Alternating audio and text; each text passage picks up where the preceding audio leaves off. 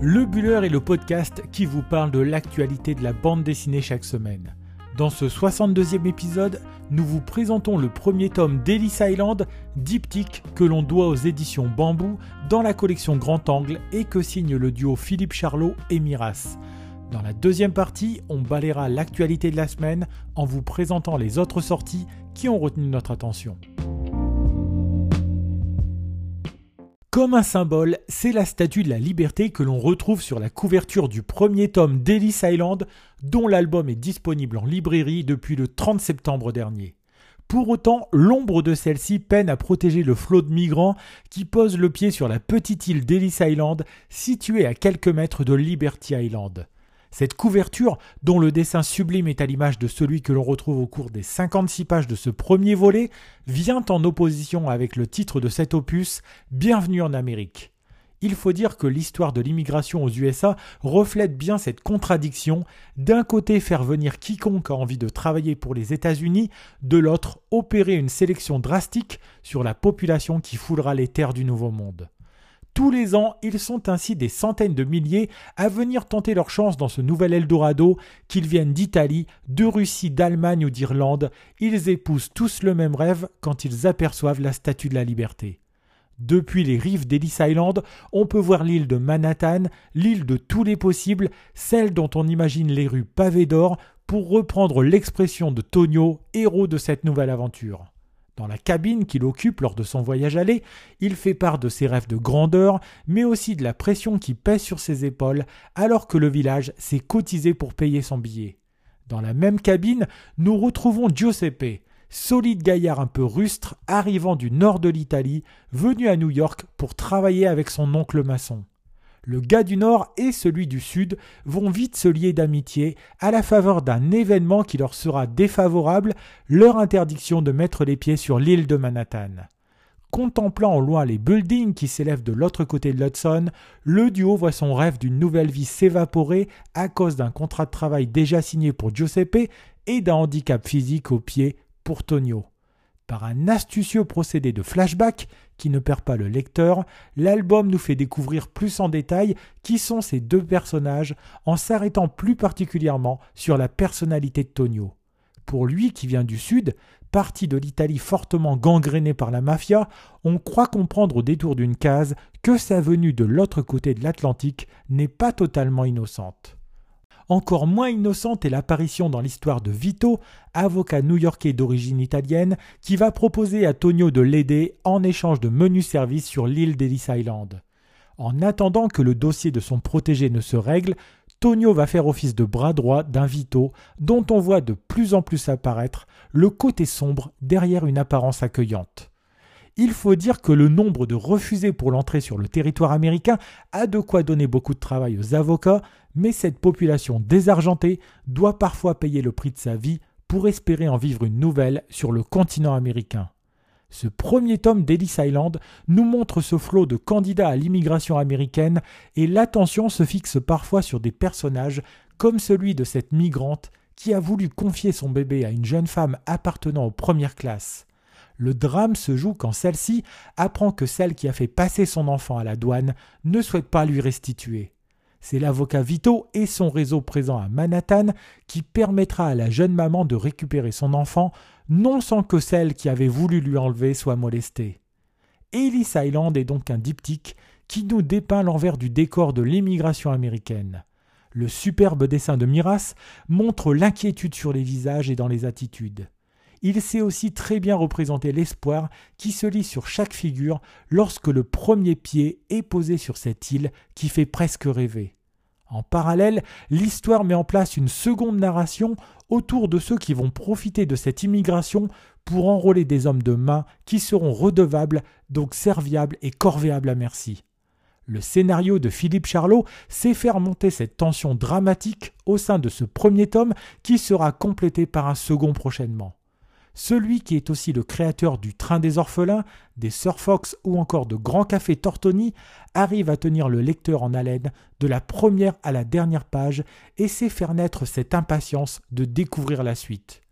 La collection Grand Angle des éditions Bambou s'enrichit là avec une nouvelle série en deux tomes très prometteuse qui fait office à la fois de témoignage sur ce qu'est l'immigration aux États-Unis et de fiction en mettant en scène une tension dramatique qui devrait trouver son épilogue dans le second tome.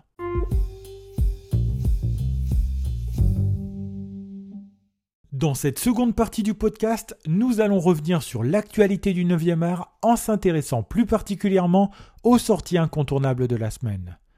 Commençons par une nouvelle qui attristera certainement les fans de Mafalda, puisque nous avons appris la semaine dernière la disparition de Joaquin Salvador Lavaro Terron, plus connu dans le monde du 9e art sous le pseudo de Quino. L'auteur argentin avait créé son héroïne en 1964 et l'aura fait vivre jusqu'en 1973. Depuis, ce sont des générations entières qui se sont plongées dans les aventures de cette jeune fille chevelue et effrontée qui avait été créée à l'origine pour illustrer des publicités d'électroménager. Si la publicité ne vit jamais le jour, le personnage qu'avait créé Quino fut sorti des cartons dès 1964 sous l'impulsion de sa femme qui y vit là un personnage fort et identifiable. 50 ans plus tard, c'est toujours avec grand plaisir que l'on se plonge dans les aventures de celle qui restera éternellement jeune, mais qui est maintenant orpheline de son créateur.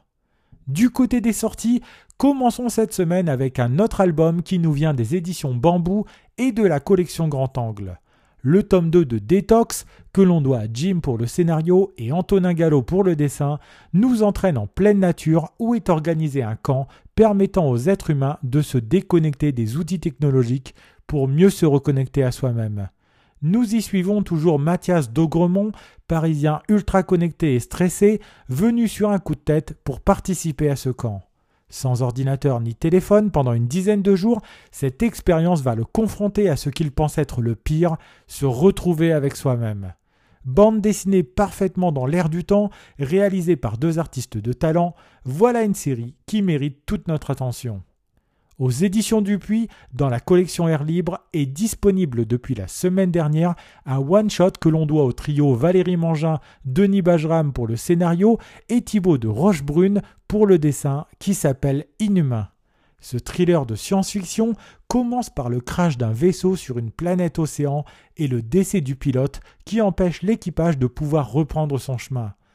Habitée en sous-sol par des aliens à l'apparence de pieuvres, cette planète est aussi peuplée d'êtres humains devenus cannibales et semblant obéir à une force supérieure.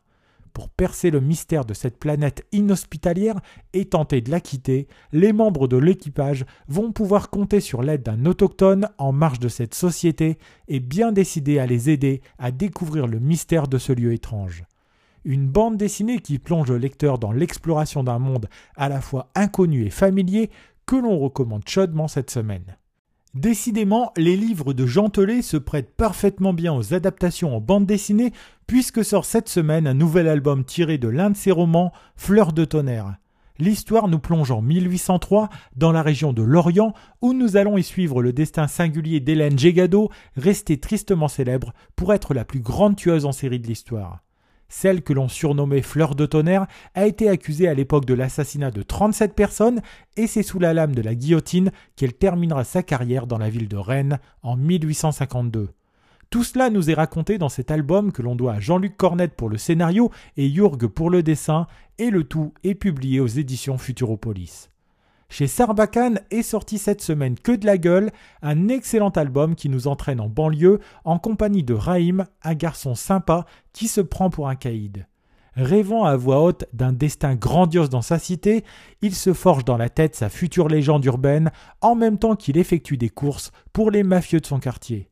S'il ne bascule jamais vraiment du mauvais côté, vient le jour où se présente à Raïm la possibilité de faire un gros coup qui pourrait bien marquer un tournant dans sa vie. Avec humour et cruauté, Bartosz Tibor au scénario et Akesel au dessin nous livre un récit original sur le rapport qu'entretiennent certains jeunes avec leur réputation. Terminons cette semaine sur une touche d'humour avec la sortie du second tome de l'hilarant et absurde Faut pas prendre les cons pour des gens que l'on doit aux éditions Fluide Glacial. Succès surprise de l'an dernier, Nicolas Rouault au scénario et Rosé au dessin reviennent avec un second tome qui continue de se moquer de tout et tout le monde avec irrévérence et surtout un humour totalement décalé qui fait tout de suite penser à Fab Caro. C'est totalement bête, c'est parfois méchant, mais c'est toujours marrant. Voilà une bande dessinée qui a tout de l'album capable de nous faire passer un très bon moment. Attention toutefois, il y a fort à parier que vos amis ou votre famille vont vouloir vous l'emprunter rapidement tellement cet humour fait mouche à tous les coups. Voilà, nous en avons terminé avec ce 62e épisode du Buller. Si vous souhaitez découvrir des images de la bande dessinée Ellis Island ou si vous voulez nous laisser des remarques et des commentaires, n'hésitez pas à passer sur nos réseaux sociaux puisque nous sommes disponibles sur Instagram sur l'adresse lebuller.podcast et sur Twitter lebuller1. Si vous avez aimé cet épisode, n'hésitez pas non plus à le partager autour de vous et à nous laisser une bonne note sur les plateformes de podcast. Il me reste à vous souhaiter de bons moments de lecture et je vous dis à la semaine prochaine pour un 63e épisode de votre podcast sur l'actualité de la bande dessinée.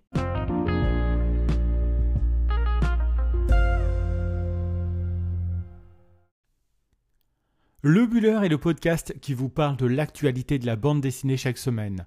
Dans ce 63e épisode, nous profitons de l'actualité récente autour de l'IVG pour revenir aux sources de ce combat avec le manifeste des 343, album paru dans la collection Marabule la semaine dernière. Dans la deuxième partie, on balayera l'actualité de la semaine en vous présentant les autres sorties qui ont retenu notre attention.